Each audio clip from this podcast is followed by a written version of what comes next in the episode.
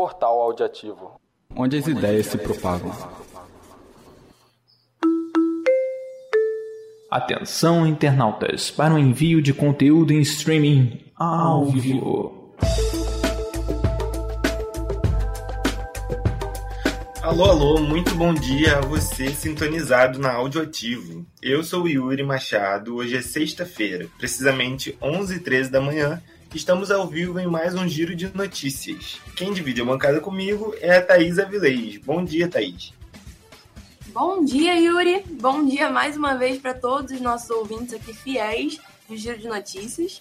Hoje é dia 1 de dezembro de 2023, o que significa que faltam exatamente 31 dias para terminar o ano e 20 dias para o fim do período letivo na UFRJ. Já estamos sentindo aí o gosto do Chester, da rabanada, né? Tá chegando um momento tão esperado aí pela galera que gosta de Natal, que gosta de Ano Novo, que gosta das festas de fim de ano. Sim, muito bom, muito bom. Esse finalzinho de ano sempre é, é, bem gostoso, né? Eu gosto dessa sensação de final de ano, Natal, Ano Novo, final de período, que é o caótico, mas agora tá terminando de verdade. Eu só tenho mais um trabalho para entregar. Então é alívio respirar, que depois a gente vai ter dois meses de férias merecidas na UFRJ. Então daqui a pouco acaba. Mais que devidamente merecidos. Bom, para começar o programa, conta pra gente o que, o que tem de importante na data de hoje. Bom, gente, hoje, iniciando, né, é o Dia Internacional do Combate à AIDS, uma data extremamente importante aí para levantar as discussões sobre conscientização acerca dessa doença, né, tanto conscientização quanto prevenção. Uh, a data foi fundada em 1988, é, no primeiro dia, né, que as agências da ONU, governo, sociedade civil se uniram para poder realizar campanhas né, em torno de assuntos específicos ao HIV. Então, né, nessa data, em 1988, é, foram levantadas pela primeira vez essa discussão a nível global sobre a prevenção da AIDS. Então, assim, uma data extremamente relevante. Que bom que a gente tem uma data para que essa, né, essa doença possa ser lembrada, possa ser, é, enfim, avisada para as pessoas, para que, enfim, a prevenção ocorra de forma boa, de forma é, coerente. Então, uma data extremamente relevante, com toda certeza. Além disso, hoje a gente tem uma data comemorativa local aqui do Rio de Janeiro mesmo, que é o Dia Estadual da Repressão ao Tráfico de Animais Silvestres. Né? É, vale relembrar que a venda e aquisição de animais silvestres não atendem a requisitos legais, é, a requisitos legais, né? Então é considerado um crime ambiental.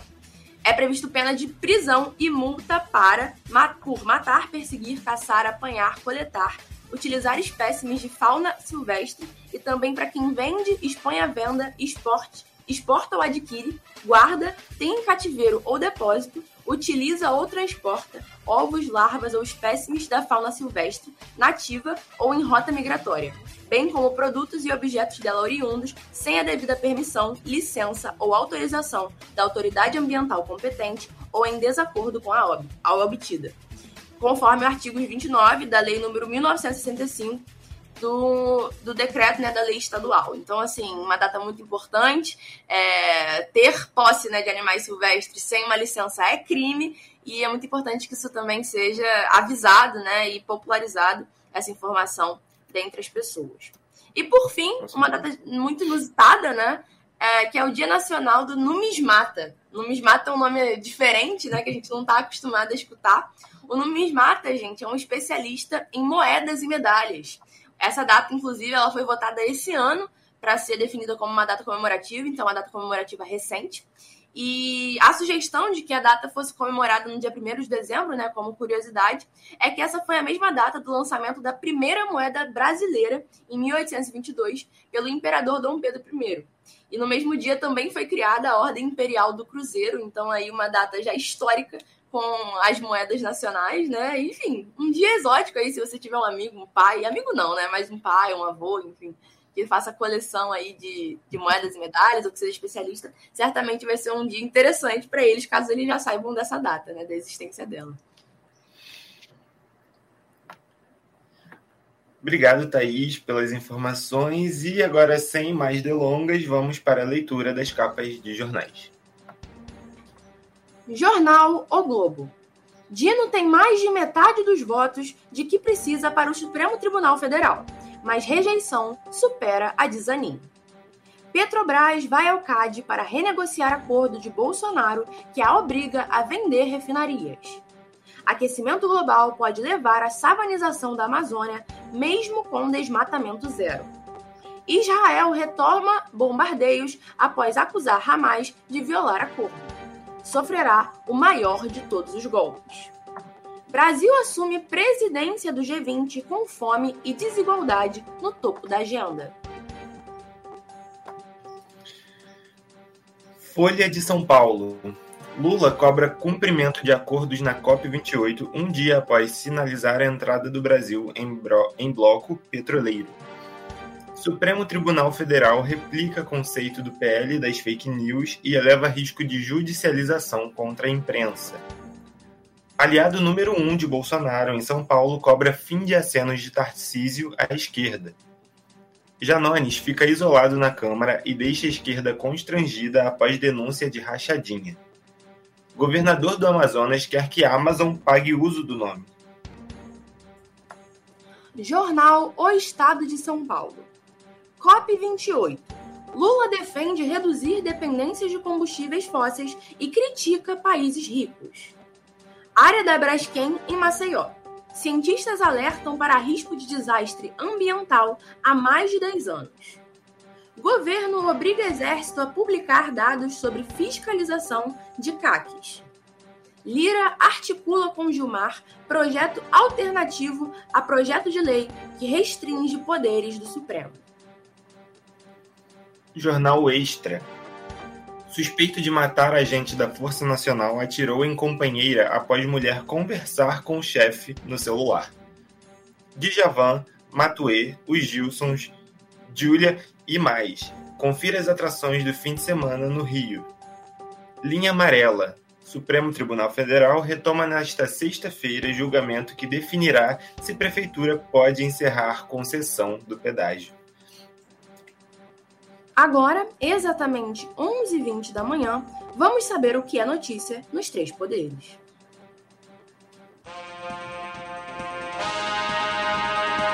Política, os três poderes no seu rádio. Quem fala com a gente agora é a repórter Isabela Albertini.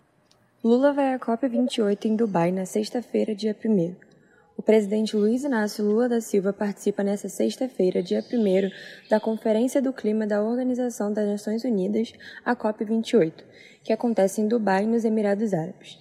Um dos objetivos do presidente brasileiro no evento é promover a diplomacia ambiental. Na agenda de Lula, há uma série de reuniões com chefes de estados, além de discussões sobre preservação ambiental, financiamento de ações para a preservação do clima e transição energética. O presidente deve apresentar, entre outras coisas, os resultados da redução do desmatamento nas regiões amazônica e da Mata Atlântica, além do plano de preservação do Cerrado. A COP28 começou na quinta-feira, dia 30, e deve durar cerca de duas semanas.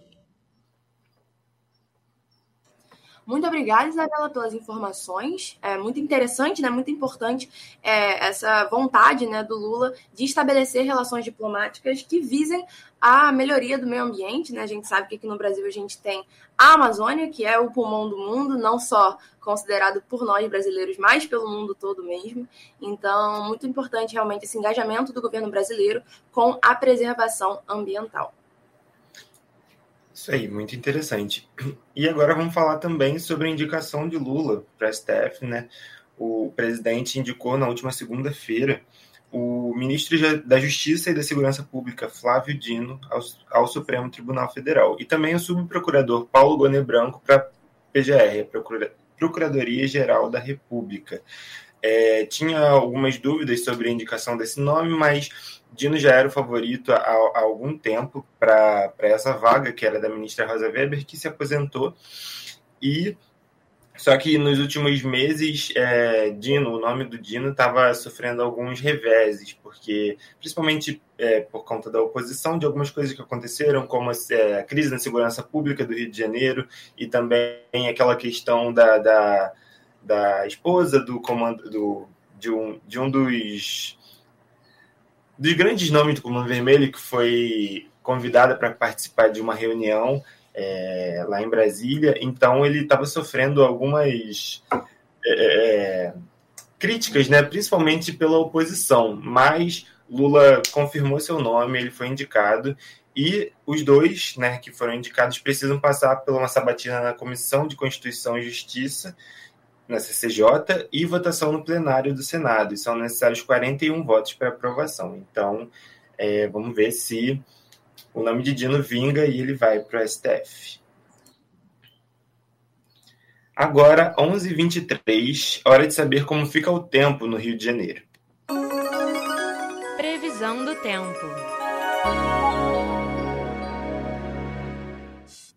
Bom, hoje é, a mínima é de 22 graus e a máxima é de 31 graus, então a gente ontem fez muito calor aqui na cidade, é, mas hoje um pouquinho mais ameno, né? Eu, eu imagino, é, mas ainda com um pouco calor, 31 graus acaba sendo calor, mas é um pouco menos do que a gente estava sofrendo né, a, a, nos últimos dias. É o dia de sol com muitas nuvens de manhã e pancadas de chuva à tarde, 90% de chance de chuva, então bem provável que chova sim hoje. E de noite a chuva para. No final de semana, sábado, a mínima é de 22 e a máxima é de 34 graus, um pouquinho mais de calor, sol com algumas nuvens durante o dia, mas não chove. No domingo faz mais calor, a mínima é de 22 graus e a máxima é de 37 graus Sol e aumento de nuvens na parte da manhã, com pancadas de chuva ao longo da tarde. À noite o tempo fica aberto. Na semana que vem promete chuva a semana inteira. Segunda, terça-feira parece que vai vir chuva um pouco mais forte é, durante todo o dia, depois vai melhorando, mas a gente ainda tem que confirmar né, durante a semana, mas parece que vai chover. Então, talvez a gente tenha um clima um pouco mais ameno, um pouco mais fresco. Mas chuva também não garante também frio, né? Então, vamos ficar preparados aí para um pouquinho de calor também. É, o Rio de Janeiro tem essa tendência, né, da chuva acompanhada de um calor abafado, que não Sim. tem sol, mas ao mesmo tempo é um nublado quente, um nublado que te esquenta, que te faz suar. Mas é. enfim, de qualquer maneira, é aquela coisa, né? Preparar o guarda-chuva na mochila e esperar para ver o que vai acontecer, porque o tempo é imprevisível. Bom, agora, 11h25, como é que será que está o trânsito? Trânsito. Como anda a sua cidade? Bom, gente, hoje no Rio de Janeiro já houve um acidente na Avenida Brasil é, entre um carro e um caminhão que ocupavam uma faixa na altura de Guadalupe, no sentido centro. O trânsito ficou lento no local e houveram reflexos desse, desse acidente, né, na altura de Deodoro. Então, enfim, quem tiver que pegar a Avenida Brasil, muita gente, né, no Rio de Janeiro, é um caminho bem bem é, singular, bem coringa ali para grande parte dos ônibus, grande parte das pessoas. Ficar atento a isso, ficar atento ao horário também de sair e voltar para casa justamente por conta desse acidente. Também houve um acidente em Cascadura, é, entre um carro e uma moto, ocupando uma faixa na rua Cerqueira Daltro, na altura da rua Frei Antônio. O trânsito está em boas condições, mas é interessante aí que você mantenha a atenção aí no trânsito. E mais uma vez, também por conta desses acidentes, às vezes existem reflexos, né? Às vezes o trânsito dá uma diminuída na, na, na velocidade, né? na fluidez. Então também é interessante ficar atento para a galera que mora em Cascadura. Por fim, a Praça da Bandeira aí já foi palco de dois acontecimentos no dia de hoje. Primeiro foi palco de um atropelamento é, na rua Teixeira Soares, na altura da rua Pará, ocupando uma faixa. O trânsito ficou congestionado por conta desse atropelamento e houve reflexos desde a altura do Maracanã. Então, outro lugar bem né, coringa aí no trânsito do Rio de Janeiro. Muito importante ficar atento. E na Praça da Bandeira, hoje, também houve um enguiço. Além de um atropelamento, também houve um enguiço né, um carro ficou enguiçado, ocupando uma faixa na altura da praça, no sentido Presidente Vargas. O trânsito também ficou lento no trecho e há reflexos do, conge do congestionamento desde a altura da Avenida Rei Pelé. Então, muito interessante quem pega né, caminhos próximos à Praça da Bandeira, também procure outras rotas, outros trajetos, por conta desses dois acidentes que houveram né, lá. É, talvez o trânsito fique mais caótico naquela região. E por fim, falando da ponte Rio-Niterói, né? A última atualização da Ecoponte foi às 10h56, via Twitter. E no sentido Niterói, né, a Ecoponte afirma que o fluxo lento é, está presente, né, do Mocanguê ao pedágio. A travessia está sendo de 21 minutos, uma travessia natural, né, principalmente para esse horário, 11h30 da manhã. É uma travessia que todo mundo que pega a ponte diariamente está acostumado, mas para quem não pega diariamente, para quem não está acostumado com esse trânsito, é interessante ficar ciente disso. É, enfim, né, se atentar e se organizar com relação aos horários. E no sentido Rio, o fluxo tá bom, tá estável, numa travessia de 13 minutos, que é o tempo médio de travessia da ponte como um todo mesmo. Então, enfim, sentido Rio está bem tranquilo para a galera de Niterói, São Gonçalo e adjacências que precisa chegar no Rio de Janeiro para poder fazer suas coisas, trabalhar, estudar, enfim. E no mais, né, gente, dirijam com atenção, que é o, o recado que a gente tem para dar todo o programa aqui para vocês, porque é muito importante, né? A, a segurança e a responsabilidade no trânsito trânsito são fundamentais. Com certeza. Obrigado, Thaís. Agora, 11h28, vamos falar sobre a cidade do Rio de Janeiro. Cidade. Acompanhe o dia a dia da cidade maravilhosa.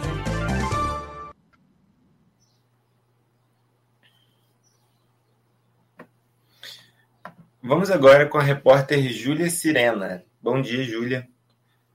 As inscrições para matrículas de alunos na rede municipal de ensino do Rio de Janeiro para o ano letivo de 2024 começaram na última terça-feira. Elas foram divididas em grupos e iniciaram pela educação especial. As novas inscrições são para estudantes que desejam ser transferidos para outra unidade escolar ou pretendem ingressar na rede. Quem já estuda nas escolas do município e for permanecer, terá a renovação automática da vaga. As matrículas podem ser feitas no site www.matricula.rio, pelo computador ou pelo celular. Quem não tem acesso à internet deve fazer a inscrição presencialmente nas unidades pretendidas. As datas separadas para cada grupo já foram definidas e irão até o dia 17 de janeiro do próximo ano. Para saber ao certo quando inscrever a criança, basta acessar o site.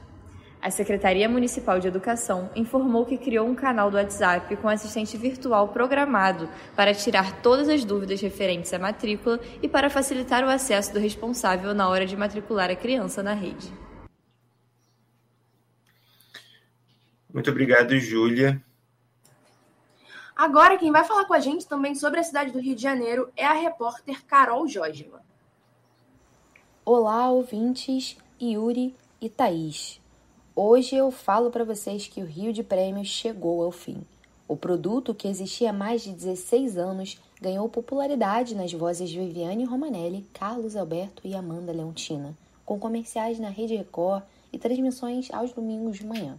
Aos poucos, ele foi marcando o imaginário fluminense. Mas, no dia 26 de novembro, último domingo, os bilhetes do Rio de Prêmios desapareceram das bancas de revistas e também das redes sociais. No lugar dele, apareceu um bilhete chamado Capmania, um produto privado. A Loterge, Loteria do Estado do Rio de Janeiro, no dia 28 de novembro, declarou que houve um desacordo com o contrato celebrado entre eles e a empresa MCE Intermediações e Negócios Limitada, responsável pela redistribuição do Rio de Prêmios. A contratada está há seis meses sem repassar o dinheiro da venda dos bilhetes, acumulando uma dívida de mais de 30 milhões de reais. Capmania é um título de capitalização autorizado pela SUSEP, Superintendência de Seguros Privados. Em tese, não poderia ser comercializado. Os apresentadores do novo produto seguem os mesmos e agora representam o título de capitalização, também na Rede Record. Ontem, o produto foi divulgado ao vivo na rede televisiva no programa Balanço Geral e o primeiro sorteio está programado para o dia 3 de dezembro. Eu volto com vocês. Muito obrigada, Carol, pelas informações. Antes da gente ir para nossa editoria de esportes, né? Um, Yuri quer trazer umas informações para a gente aí sobre um projeto aí do Eduardo Paes, né? Sim. É, o Eduardo Paes é, anunciou nas redes sociais, é, o prefeito Eduardo Paes anunciou que ele vai abrir, abrir o tráfego de veículos é, ali na na saída da Avenida Brasil, com acesso à Avenida Francisco Bicalho, na zona portuária, ali do lado onde está tendo as obras do Terminal Gentileza, que já está rolando há algum tempo. Ele promete que daqui a pouco já vai ser entregue no ano que vem, mas ele já vai abrir esse acesso, que era um acesso que muita gente utilizava e hoje todo mundo sobe ali pelo pelo viaduto, então causa um trânsito juntando com o trânsito da ponte, o trânsito do acesso ali para quem vai para o centro. Então, é, com essa abertura amanhã, que vai acontecer amanhã, na manhã de sábado, é, vai melhorar o trânsito, provavelmente. A gente vai ter um, um alívio ali naquela parte que sempre é muito caótica. E 92% das obras do Terminal Gentileza já foram é, concluídas. É, Paz disse que esse terminal vai integrar três modais de transporte: o BRT, 22 linhas de ônibus municipais e as linhas 1 e 2 do VLT. Então, vamos ficar na expectativa aí para que o nosso trânsito, que nunca foi muito bom, sempre muito caótico, melhore depois do terminal Gentileza e dessa abertura desse acesso ali na Francisco Bicalho. Com certeza, né? O trânsito do Rio de Janeiro é caótico, a vinda Brasil mais caótica ainda. E se essa é uma medida que vai ajudar a população a poder ter um tráfego melhor né, ao longo do dia, que seja feito, Eduardo Paes, que, que né, exerça essa medida mesmo. Bom, é agora, 11h33, 33 vamos saber um pouquinho sobre esportes. Foi um gol de anjo, um verdadeiro gol de placa, filho maravilha gostamos de você. Esporte. Quem fala com a gente um pouco agora é a repórter Camila Cabral. Seleção brasileira masculina cai para a quinta em atualização do ranking FIFA, nesta última quinta-feira. A amarelinha caiu duas posições ao deixar a terceira colocação, ocupada agora pela Inglaterra, que vem seguida da Bélgica. A explicação para a queda está nos resultados negativos que o grupo acumula. Nos últimos quatro amistosos, foram três derrotas e um empate. O resultado mais recente, inclusive, foi uma derrota contra os líderes do ranking. O 1 a 0 sofrido contra a Argentina marca a diferença para o momento que vivem os hermanos, no topo da colocação desde a conquista do último Mundial. Essa é a pior posição do Brasil no ranking desde agosto de 2016, em que a seleção amargou o sexto lugar. O time comandado por Diniz agora só tem chance de mudar essa situação em março de 2024, data que marca o retorno dos amistosos. Muito obrigada, Camila, pelas informações. E agora o Yuri entra aí, mais uma vez, né, toda semana, com a nossa tabela do Brasileirão. É isso, vamos lá. Brasileirão que vai acabar agora, quarta-feira, próxima quarta-feira, dia 6. É, vamos atualizando a tabela aqui. A gente está com o Palmeiras na liderança com 66 pontos. Palmeiras que ganhou o último jogo.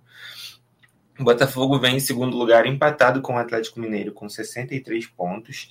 É, Botafogo que empatou nos últimos três jogos. Botafogo que está em situação difícil depois de grande é, feito no Brasileirão durante boa parte do, do campeonato. O Atlético Mineiro ganhou os últimos três jogos, então está disputando aí. Flamengo, que perdeu de 3 a 0 no último jogo, está com 63 pontos também, assim como o Botafogo e o Atlético Mineiro. E logo após, em quinto é, lugar, o Grêmio com 62 pontos e o Bragantino com 59 pontos. Agora a gente está indo aí para a reta final, então a gente tem seis é, concorrentes para o título: Palmeiras, Flamengo, Botafogo, Atlético Mineiro, Grêmio e Bragantino. A gente vai ver o que, que vai acontecer no dia 6, quarta-feira. Todos os jogos vão começar é, às 9h30 e a gente tem ainda alguns jogos para acontecer. Amanhã a gente tem Atlético Mineiro e São Paulo, é, falando aí desses seis concorrentes ao título.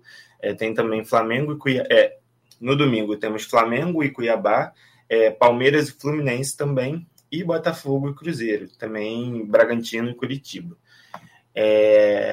Os últimos jogos na quarta-feira, a gente vai ter Fluminense e Grêmio, Vasco e Bragantino, São Paulo e Flamengo, Santos e Fortaleza, Goiás, América Mineiro, Cruzeiro e Palmeiras, Internacional e Botafogo, Curitiba e Corinthians, Bahia e Atlético Mineiro, Cuiabá e Atlético Paranaense. Então a gente vai finalmente descobrir quem vai ser o campeão do Brasileirão. E vamos ver né, o que, que, vai acontecer. Muita gente com expectativa, alguns nem tanto.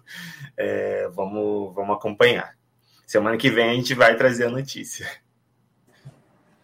Bom, gente, agora 11h37 da manhã.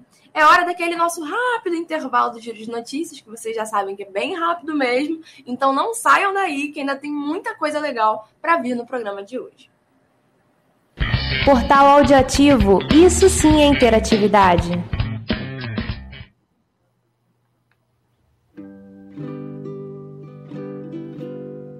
When I'm away from you, I'm happier than ever. Wish I could explain it better. I wish it wasn't true. Give me a day or two to think of something clever to write myself a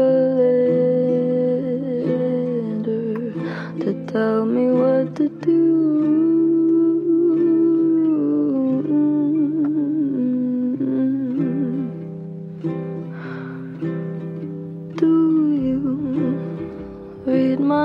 Interviews or do you skip my avenue when said you were passing through? Was I even on your way? I knew when I asked you to. Portal Audiativo, onde as ideias se propagam. Estamos de volta do nosso intervalo, que a gente passou aí ouvindo é, Billie Eilish, uma música que eu adoro. É, muito bom, professor. e vamos dar continuidade à nossa, à nossa programação. Agora, 11h39, vamos falar sobre a UFRJ. Universidade. Fique por dentro de tudo que acontece no seu campus. Como sempre, né, gente? Sexta-feira eu tô aqui para vocês para falar sobre o cardápio do bandejão. Hoje, galera, no almoço da Praia Vermelha, o prato principal é a carne moída ao molho de tomate e azeitonas verdes, arroz branco integral e feijão preto, como sempre. De guarnição, a gente tem mix de folhosos, gergelim preto e também polenta. E como opção vegana, a proteína de soja ao molho de tomate e azeitonas verdes. Então, todo mundo que gosta de carne moída, mesmo que seja vegano, não passa vontade. E de sobremesa, a gente tem a banana, fruta universal, todo mundo gosta de banana. Se não gosta, pelo menos tem que aturar né? E, na sexta, e no jantar, né, hoje, na sexta-feira, na Praia Vermelha, o prato principal é um prato bem queridinho por muitos dos alunos, que é o churrasquinho misto, também acompanhado de arroz branco integral e feijão preto. De guarnições, a gente tem alface lisa e tomate, uh, cenouras com ervas finas, de opção vegana, a gente tem ervilha seca à primavera. E de sobremesa, para dar aquela fechadinha com chave de ouro, a gente tem a opção de pegar uma fruta ou paçoca. Então, o jantar especificamente hoje tá um jantar bem queridinho aí pelos alunos, churrasquinho misto, principalmente quando a gente dá a sorte da tia do bandejão botar mais linguiça pra gente, não só frango e carne, fica uma delícia. Então, assim, acho que tá imperdível. Acho que quem tem que comer na Praia Vermelha hoje vai estar tá bem satisfeito com o cardápio. É isso, obrigado, Thaís, mais uma vez. E agora vou falar sobre uma nota é, enviada pela repórter Kiaturi Santos, que fala sobre uma ocupação no Instituto de Filosofia e Ciências Sociais da UFRJ, em protesto pelo descaso com o prédio histórico, ali no centro, né? Ocupado desde o dia 13 de novembro, a diretoria do IFCS, o Instituto de Filosofia e Ciências Sociais da UFRJ, é a única sala climatizada Alunos relatam que já passaram mal por conta do calor intenso nas salas de aula sem ar-condicionado. Risco de incêndio, salas alagadas, banheiros interditados, infiltração nas paredes, partes do teto e ventiladores despencando. Esse é o cenário que os alunos do Instituto de Filosofia e Ciências Sociais da Universidade Federal do Rio de Janeiro têm para estudar como forma de protesto contra o descaso, os alunos do IFCS ocupam a diretoria do local desde o dia 13 e demandam uma reforma elétrica e estrutural da unidade. Importante notícia, a gente sabe que aqui, ali, aquele prédio do centro, ele realmente está maltratado. É, muitos prédios da UFRJ sofrem com o descaso, sofrem com a precarização, né? A gente, infelizmente, tem isso na universidade pública e a gente precisa lutar contra isso, a gente precisa de é, dignidade, né, o mínimo de dignidade para os estudantes que de uma universidade que faz tanto pela sociedade, que precisa de mais investimento para que a gente possa fazer mais ainda. E alunos sem ar condicionado nesse calor, com risco de incêndio, com o teto caindo, não tem como estudar assim, não tem como avançar é, com o trabalho da, da universidade. Então, muito importante que algo seja feito pelo IFCS. Com certeza, é uma discussão que inclusive se estende à, próprio, à própria Praia Vermelha, né? O Palácio Sim. Universitário, que muitas pessoas reclamam, principalmente ali da Escola de Comunicação, da falta de um ar-condicionado, da falta de recursos né, que aliviem o calor. A estrutura também é bem precarizada, né? Principalmente falando da escola de comunicação, que é da onde a gente é, né? Dos banheiros e tudo mais, muitas vezes falta água. Então, acho que é um assunto que a gente tem que levar até para nível de toda a UFRJ, todas as unidades para que realmente os prédios tenham condições né, para receber os alunos e para que a educação pública de qualidade possa ser exercida num ambiente que né, tenha estrutura para isso. Com certeza. A gente também pode falar da FAO, né, que todo mundo sabe que sempre, desde muito tempo, o prédio muito precário, com muita coisa caindo. FAO, que é a Faculdade de Arquitetura, e urbanismo, então no fundão também a gente tem graves problemas sobre isso. Já teve teto caindo em cima da cabeça de, dos alunos, das pessoas, então é uma discussão grande e espero que isso melhore. Bom, agora 11h43, vamos ouvir sobre economia. Economia. As notícias que mexem com o seu bolso. Vamos escutar a repórter Ana Lourdes. Bom dia, Ana. Bom dia, Yuri. Bom dia, Thaís. E bom dia, você ouvinte de mais uma edição do Giro de Notícias. Hoje eu trago aqui para vocês uma notícia sobre economia. A Petrobras recorre ao Conselho Administrativo de Defesa Econômica, o CAD. A função do conselho segundo sua própria cartilha, é prevenir e reprimir as infrações contra a ordem econômica baseada na liberdade de iniciativa e livre concorrência. O objetivo da estatal é renegociar o acordo que obriga a venda de refinarias que compõem metade da sua capacidade de refino. Este termo foi instituído em 2019, depois de a Associação dos Importadores Privados abrir um pedido de investigação no CAD por práticas de monopólio da estatal de petróleo. Um dos motivos que justificam a tentativa de reverter essa medida é a incompatibilidade com a gestão atual da empresa. O atual presidente da Petrobras, Jean Paul Prates, é crítico às vendas de refinarias. Volto com vocês. Obrigado, Ana, pelas informações. Agora, exatamente 11h45, vamos saber sobre as notícias que estão rolando aí no mundo afora. Internacional. Um mundo de notícias ao seu alcance. Quem traz pra gente um pouco do panorama internacional é o repórter Luiz Silva. Bom dia, Yuri. Bom dia, Thaís. Bom dia aos ouvintes do Giro de Notícias. O Brasil assume nesta sexta-feira a presidência rotativa do G20, bloco que reúne as 19 maiores economias do mundo, a União Europeia e a União Africana. É a primeira vez que o país preside o bloco, criado em 2008, na esteira da crise econômica global. Em publicação nas redes sociais, o presidente Luiz Inácio Lula da Silva afirmou que a presidência brasileira terá como objetivos o combate à fome e à pobreza, bem como a crise climática, e trabalhar por uma nova governança global o Brasil deixará a presidência do bloco após a cúpula de líderes, que será realizada no Rio de Janeiro nos dias 18 e 19 de novembro de 2024. Yuri Thaís, eu volto com vocês. Muito obrigada, Luiz, pelas informações. Muito importante justamente ver que o Brasil está se aproximando cada vez mais do, né, do, do, do internacional, das, dos países, é, para justamente resolver questões ambientais, e não só isso, mas também para realmente manter relações próximas com outras potências, com outras com outras nações, porque isso é muito importante estrategicamente, né, para um país, né, ter boas relações com o cenário internacional. Com certeza, e algo que a gente tinha dificuldade no, no, último governo, né? Tinha péssimas relações com vários países, então é bom a gente resgatar essa, essa diplomacia. É, agora falando um pouco sobre a guerra entre Israel e Hamas, trazendo algumas atualizações. É, foi divulgado pelo New York Times e aqui no Brasil a gente teve o jornal O Globo fazendo essa tradução, trazendo essa informação, é, dizendo que Israel conhecia o plano de ataque do Hamas há mais de um ano. É, as autoridades israelenses é, é, obtiveram um plano de batalha do Hamas há mais de um ano antes, antes dele acontecer, mostrando documentos, e-mails e entrevistas é, que o The New York Times teve acesso.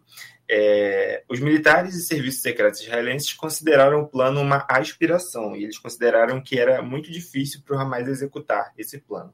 Mas o plano foi executado. É, o documento de aproximadamente 40 páginas é, que os israelenses batizaram de Muro de Jericó delineou ponto por ponto exatamente o tipo de invasão devastadora que levou à morte de cerca de 1.200 pessoas. E o Hamas é, executou esse plano de forma certeira, eles tinham acesso a todas as informações. Então, no mínimo estranho, né? É, eles sabiam de tudo e mesmo assim tudo aconteceu de forma é, exatamente igual às que eles tinham acesso. A gente não sabe o que aconteceu, por que, que eles não fizeram nada, enfim. Isso a gente vai ver mais para frente o que que o que está acontecendo, mas o, o a questão é que esse conflito está gerando muita, muita coisa ruim ali naquela área. É, a gente está tendo uma, uma, um período de trégua em Gaza. É, alguns reféns foram liberados dos dois lados, mas a gente teve um ataque agora em Jerusalém, que o Hamas reivindicou um ataque a tiros. Então a gente vê uma trégua ali em Gaza, mas a gente vê que o conflito continua, inclusive o Hamas promete uma escalada do conflito, escalada da resistência contra Israel. É, a gente tem aí número de mortos passa de 13,500 13 mortos. É, dentre esses, 12.300 são, são palestinos e 1.200 são israelenses. Então, mas aí uma notícia triste, né, para o povo de lá, principalmente os civis que não tem nada a ver com isso, não estão envolvidos na guerra. Então, muito triste. Infelizmente, é, as notícias de lá só pioram e vamos acompanhar, né, para ver como isso vai desenrolar, essa guerra vai se desenrolar.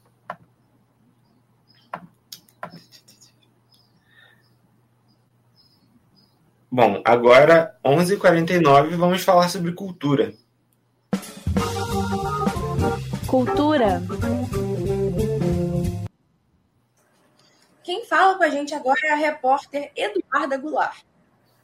Bom dia, bancada, e bom dia, ouvintes. A aguardada retrospectiva Spotify Rap 2023 já está disponível. A plataforma liberou nesta quarta-feira o resumo com músicas, artistas, álbuns, gêneros musicais e podcasts que você mais ouviu durante o ano. O histórico aparece em uma estrutura semelhante aos stories dentro do próprio aplicativo no seu celular. E pela primeira vez, ele também pode ser acessado pelo computador, através da web ou pelo aplicativo para desktop. Os cards vêm decorados de acordo com o perfil musical de cada ouvinte e podem ser compartilhados nas redes sociais. Nesse ano, o Rapt criou novas categorias para uma maior personalização das retrospectivas, como a categorização dos gêneros que você mais ouviu durante os meses. As categorias podem ser conferidas no feed da retrospectiva, que fica localizado na tela inicial do Spotify. O top 5 artistas mais escutados do ano no Brasil ficou focado no sertanejo, mas com um destaque do funk. Os artistas mais ouvidos foram Ana Castela, Henrique Juliano, MC Ryan SP, Marília Mendonça e Jorge Mateus. E falando dos dados mundiais, a música mais ouvida de 2023 foi a canção Flowers, da Miley Cyrus. E a cantora e compositora Taylor Swift foi a artista mais ouvida no Spotify no mundo. Ela é a primeira mulher a ocupar essa posição no chart global. Muito obrigada, Eduarda, pelas informações. O Spotify Wrapped virou, né, um evento aí canônico do final de ano que todo mundo busca, todo mundo espera, inclusive gera, né, memes, gera discussões engraçadas no Twitter, justamente a respeito das pessoas com vergonha dos artistas que escutaram ao longo do ano, né, Yuri? Sim, é verdade. Complicado, a gente às vezes tenta esconder, né? Mas a gente quer compartilhar também alguns artistas, então a gente fica aí nessa, nessa sinuca. E como é que foi o seu, Thaís? Você pode falar mais ou menos? Então, o meu Spotify Wrapped, no caso, eu divido com o meu namorado, então foi um mix, assim, bem interessante. Tipo, do meu lado era pagode, enfim, BK e trap, a parte dele já era uma coisa mais, tipo, um reggae, uma coisa diferente. Enfim, ficou uma miscelânea, mas ficou até que legalzinho, até que ficou interessante. E o seu, Yuri? Entendi. Então, eu sou mais do pop, né? Então, eu tive ali. É, mais do pop, mas eu também tenho uma paixão muito grande pelo Paramore, que é uma banda emo, meio alternativo, rock alternativo. Inclusive, fui no show deles, então, sim, eu escutei o meu primeiro, meu primeiro lugar eu escutei, eu vi ao vivo, eu fui no show deles em março, e então foi o Paramore o primeiro, depois a gente é, é teve a Cisa e um grupo de K-pop que eu gosto muito, Stray Kids. Quem não escutou, escute. é, então foi os meus, foram os meus primeiros aí. Gostei, realmente faz jus ao que eu escuto, mas eu também escuto muita coisa. Então aí nessa lista deve ter vários tipos de música uhum. que é bem, sou bem eclético, vamos dizer assim. Mas gostei, gostei muito interessante como o Spotify ele lança essa tendência, né? Porque ele começa essa questão do Spotify Rap e a partir daí todas as outras plataformas de música também criam né, projetos similares. O YouTube Music eu sei que também tem é, uma, uma proposta bem similar, assim, de mostrar realmente a retrospectiva das músicas que você mais escutou no ano, ou quantidade de minutos até, né? Porque a gente realmente perde um pouco a dimensão do quanto a gente a música está presente no nosso dia a dia, né? E é muito é. interessante como essas plataformas trazem essa noção pra gente. E é muito legal como o Spotify sempre traz uma, dá uma forma, né, traz uma forma de inovar nesse Spotify Rap, de sempre dá sucesso, né? Então agora esse ano eles trouxeram aí no top 5 de cada pessoa um vídeo dos artistas, né? Que, enfim, falam uhum. com as pessoas e tudo mais. E uma inovação que certamente vai bombar e certamente vai ser adotada no futuro por outras plataformas de música também, porque todo mundo tá gostando, todo mundo tá né, achando legal, achando engraçado. E, enfim, né? É sempre um evento de final do ano é, ao lançamento do Spotify Wrapped. É. E, Thaís, inclusive, é, muita gente, já conversei com muita gente sobre isso, gente que não teve o Spotify Wrapped nos outros anos e assinou o Spotify só por causa disso. Que o Spotify é o principal, né? O que lançou, então as pessoas ainda às vezes nem sabiam que os outros também têm esse serviço, faz também essa retrospectiva. Então muita gente assinou o Spotify por causa disso. Então isso tem um impacto legal, porque às vezes a pessoa nem tinha o Spotify, escutava por outro, mas assinou por causa disso. Então também é uma jogada de negócio aí, né? Com certeza. Uma jogada de marketing é absurdo, uma boa jogada de marketing, né? É. De passagem. É isso. Bom, gente, 11h54 da manhã, 42 minutos de programa. Vamos deixar o giro por aqui. Muito obrigada para quem acompanhou. Muito obrigada ao professor Colares, que está aqui ajudando a gente. Muito obrigada ao Yuri, meu colega de bancada, que divide aqui comigo toda sexta-feira às 11 horas. E, enfim, muito obrigada pela companhia também, público. É isso, gente. Muito obrigado mais uma vez, Thaís, professor Colares. Gente, não esquece de acessar o nosso site www.audioativo.com para poder ouvir os nossos podcasts. Segue também a gente no Instagram, audioativo.eco. E falando um pouquinho sobre a última reportagem que saiu lá no nosso site, lá no, no nosso, nas nossas plataformas, reportagem feita por mim e também pela Carol, Ana Carolina Chaves, falando sobre ESG, que é um, um um assunto sobre o ambiente corporativo muito interessante, que é algo que tem sido aplicado é, nas empresas nos últimos anos com mais força, então a gente conversa um pouquinho sobre isso, tá bem legal. Quem quiser escutar, só ir lá ouvir a gente. E é isso, obrigado, Thaís. Até semana que vem, que vai ser o nosso último giro do ano, né? É isso, gente. O último giro do ano, ano é, a semana que vem, né? Depois a gente só volta em 2024. Então tá imperdível, por favor, todo mundo aqui, 11 horas na sexta-feira que vem, acompanhando a gente pra gente fechar o ano de uma maneira fantástica. É isso. Obrigado, gente. Até a semana que vem. Até. Áudio ativo, sua rádio, seu portal.